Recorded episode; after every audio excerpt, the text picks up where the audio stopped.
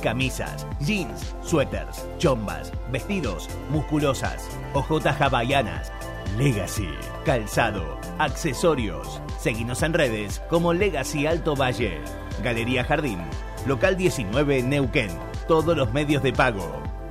Este verano, vestite Legacy. Subite al tercer puente con Jordi y Sole.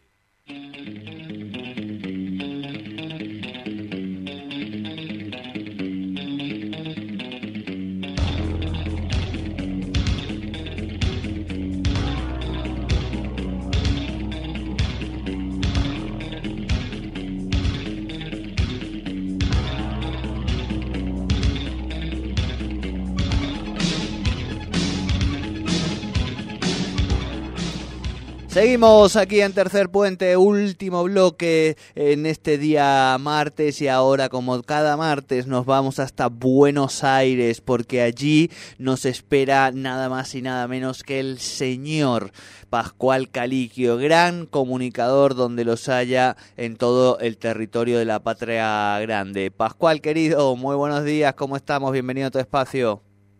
Muy buenos días, ¿cómo andan? Bien, bien, aquí queremos que desde Buenos Aires, eh, que siempre nos dicen qué tenemos que hacer, nos digan qué va a pasar ahora en estas elecciones. ¿Qué se habla, Pascual, en Buenos Aires que no se hable aquí, que también estamos influidos por los canales de televisión de aire de la capital? Hay, hay, gente que cree eso que usted está diciendo y me llama y me dice, vos que estás en Buenos Aires, ¿no sabés qué va a pasar con tal cosa? No tengo ni idea. Este, claro, claro. Acá se está, Acá se está, bueno, en el último tramo ya de las elecciones, eh, en un, ¿de qué se está hablando? Nadie tiene, nadie sabe nada. Si usted me pregunta a mí, eh, los que tienen mucha certeza están vendiendo humo eh, y la mayoría lo que está hablando de unas elecciones con mucha incertidumbre, quizás, eh, no sé, el 2003, algunos ponen como referencia como una elección en que nadie sabía qué iba a pasar, eh, acá las encuestas no sirven mucho porque cambian todo el tiempo las posiciones. eh, se escudan internas que hace mucho tiempo que tampoco hay internas así competitivas, eh, tanto a nivel nacional como en, en, en algunos casos locales. Eh, hay intendentes que cortan la boleta para que lo voten a ellos y a un candidato de otro tipo a presidente eh, hay, está muy revuelto, digamos. Eh, así que no, no, no, me parece que es muy difícil poder eh, establecer eh, un resultado, decir, bueno, las encuestas dicen tal cosa, y seguramente esto va a seguir hasta el domingo cuando sean las 18 horas, se siguieron las votaciones y empiecen los boca de urna, la, claro, las suposiciones. Claro. Yo aconsejo esperar hasta por lo menos las 21 horas, que seguramente ahí empiecen a darse los resultados oficiales, y ahí vamos a tener quizás un poco más de claridad o quien le dice quizás un poco más de confusión también. Claro, claro, tal cual, tal cual. Yo eh, le hacía esta apertura, eh, un poco en chiste, por supuesto, en relación a, a que los canales eh, de aire de la capital federal son los que vemos el resto del país, ¿no? Es un poco algo que tenemos naturalizado, pero que es así. Ahora bien... Hay una idea, hay una idea que son canales nacionales. Exacto. No existen los canales nacionales, Exacto. salvo la televisión pública. El único canal público es, eh, nacional es ese. Exacto, el resto son canales de aire de la ciudad de Buenos Aires, que tienen alcance nacional y que este, nos hacen creer que son nacionales, pero eso sí, siempre hablando desde la capital federal. Ahora bien, lo que sí usted quizá nos puede trasladar, eh, y no tanto por lo que digan los medios de comunicación, sino por lo que hagan eh, sus pares, sus amigos, sus amigas, sus compañeros y compañeras, el, el vecino o la vecina, quizá tiene que ver con la jefatura eh, de gobierno de la ciudad autónoma de Buenos Aires. Y digo esto porque, claro, allí también hay una interna que nos es un poco más desconocida para los patagónicos, pero no por eso nos resulta más interesante y hablamos de este, la interna entre Lustó y Jorge Macri. Y mi pregunta es la siguiente. Pascual Caliquio, sin dar nombres, pero siendo profundamente honesto, ¿tiene relaciones, tiene conocidos o conocidas que decidan votar a Lustó en primera vuelta y después piensen en votar a Unión por la Patria en la, en la general, vamos a decir, y no en las PASO? Bueno, sí, hay una discusión al respecto entre quienes dicen, dentro de gente que no votaría nunca junto por el cambio, que eh, para que no gane Macri habría que votar Lustó. Y hay quienes dicen que eso es una lectura errada porque eh, hay que, digamos, que un triunfo de Macri beneficiaría al candidato, en este caso eh, Santoro, porque está muy desprestigiado. Eh, así que hay, pero el otro día leí a alguien que decía, eh, el voto, uno a veces también le da mucha magnitud a su voto, si bien es importante ir a votar y creo que es fundamental en estas elecciones donde viene habiendo mucha abstención, tampoco uno maneja todas las, eh, maneja todo el tablero de control, entonces, este, bueno, hay muchas variantes en juego que hacen que eh, quizás, digamos, el triunfo de signifique que el candidato que hubiera votado con más simpatía quede último, digamos, entonces, este me, parece que ahí eh, son demasiadas especulaciones para, para el voto. Me parece que en este, sobre todo en las pasos, hay que votar lo que uno considere más correcto, digamos, ¿no? Es decir, el que más me gusta, aunque salga último, el que este yo estoy más confiado. Después las pasos se ordena y quizás sí haya que votar o comerse algún sapo en, en las próximas, pero me parece que este es el momento de votar lo que uno tiene más convicción.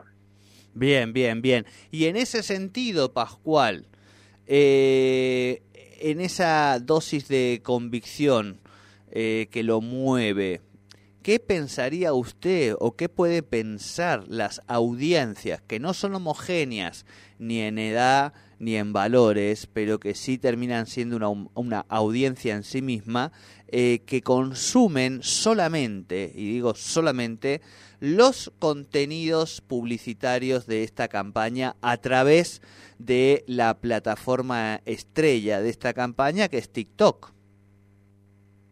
Eh, eh, si usted consumiera solo TikTok, si usted consumiera solo TikTok, ¿cuál le parecería el candidato o candidata más interesante?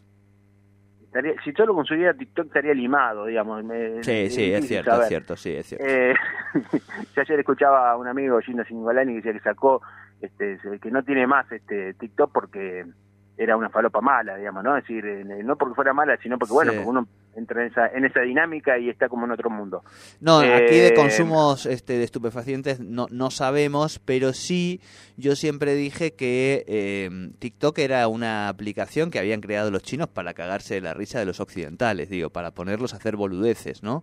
Este, existía en España eh, un programa que se llamaba Humor Amarillo y que aparecía todos los domingos a la mañana en los 80 y era un, un programa de humor donde este, chinos de distinta tamaño y pasión, eh, se daban hostias, vamos a decir, con juegos que habían creado este, ellos mismos, digamos, ¿no? Un poco esta cuestión del juego del calamar, bueno, pero llevada al humor.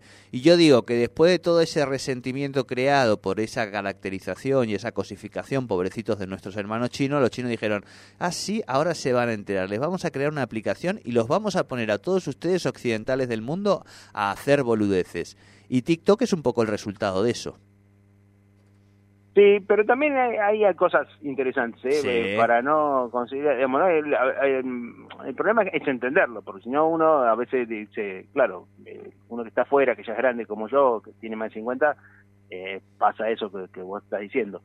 Pero hay mucha gente que vive en ese ecosistema y a mí me parece que el problema es que sea creíble, ¿no? Es decir, de todas las publicidades, quizás hasta te votaría mi ley digamos, si vos me lo planteas así, eh, más allá de las posiciones políticas, creo que uno de los que mejor usa esa plataforma es mi ley, porque eh, no lo hace solamente él, sino que tiene una comunidad a su alrededor que le ayuda a decir, por ejemplo, barbaridades que no podría decir él directamente, eh, o generar polémicas, o generar consensos en torno a determinados temas. Es mi ley. Eso es más difícil encontrarlo en otros candidatos. Quizás quien haya hecho algo parecido y haya logrado cierto consenso usando un poco la lógica de TikTok, sin parecer, como decía por ahí una nota de, de, Telam en la que hablaba Nico Canedo, eh, sin dar cringe, digamos, sin dar esta cosa de vergüenza ajena, haya sido también eh, Grabois.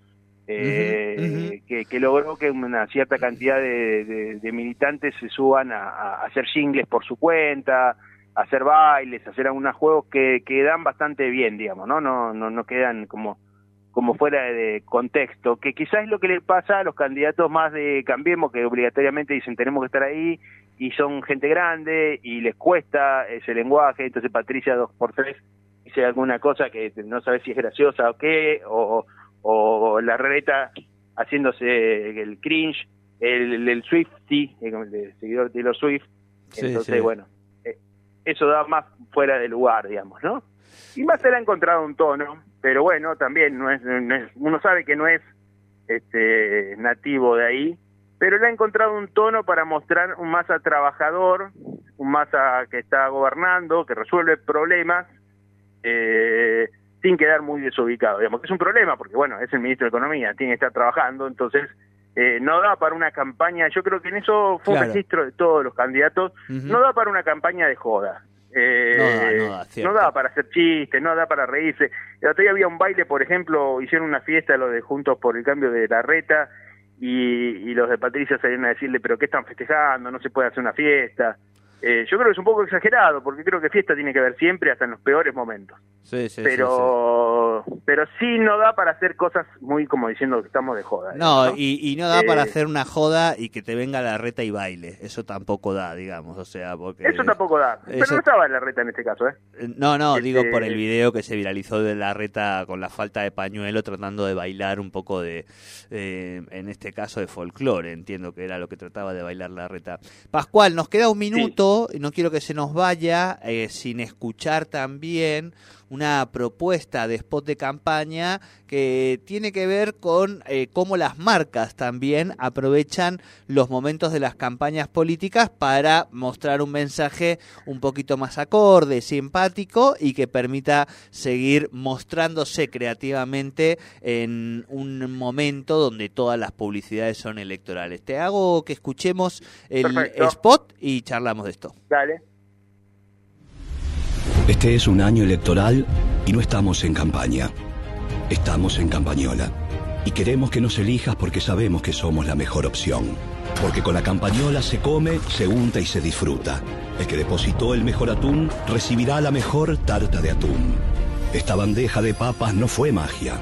¿En qué te han convertido mermelada? En una deliciosa cheesecake. Ponele más salsa, que se inunde más. Si dicen que sos aburrido, ponete a probar con las especias que si se puede repetir, sí se puede, sí se puede. Esta pizza te remonta desde Córdoba a la estratosfera y de ahí a Italia en una hora y media. Somos el granero del mundo. Por eso podés darnos tu voto de confianza, que por sabor, calidad y variedad somos sin duda la mejor opción. Elegí la campañola. Bien, buen spot, ¿no? Buen spot. Eh... es un spot, ¿no? Digamos, como, lo bien que le salió que parece un spot. No, no, es un, es un, es un spot, o sea, es una publicidad de campañola, digo. Ah, esto... Sí, sí, pues, es cierto. quiere decir que no es un spot electoral, no se lo van a poner. Claro, claro.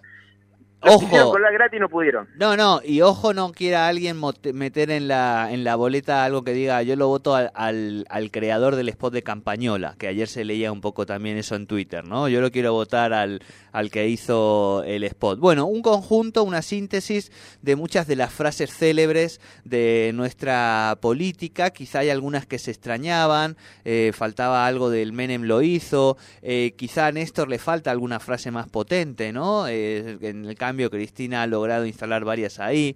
Eh, pero bueno, también es cómo aprovechar este momento donde eh, la publicidad se puebla, vamos a decir, ¿no? Hasta el cansancio de mensajes políticos proselitistas y cómo en ese sentido mostrarte también en el contexto, pero también de una manera creativa, ¿no? Sí, no es fácil eh, insertarse en un diálogo con el tono justo y despertar interés. Creo que, que ese spot lo, lo logra de alguna manera. No, no, no sé, yo no, no estuve viendo televisión estos días, no sé, digamos, qué repercusión puede tener, pero, pero creo que lo logra muy bien. las marcas les cuesta mucho ser rápidas, por ejemplo, cuando las nombran en una película, en una serie, en un noticiero y reaccionar a eso, este, eh, y, en este caso está muy bien usado. Tal cual. Bien, Pascual querido, nos vamos despidiendo. La próxima vez que hablemos tendremos mucha más claro qué es lo que pasa en nuestro país con respecto a la política. Abrazo grande y buena jornada electoral. Eh, igualmente, que tengan un gran domingo y bueno, el martes estaremos tratando de entender qué pasó. Así es, hasta aquí nuestra columna de Pascual Caliquio en comunicación política y nosotros vamos con el cierre de este programa.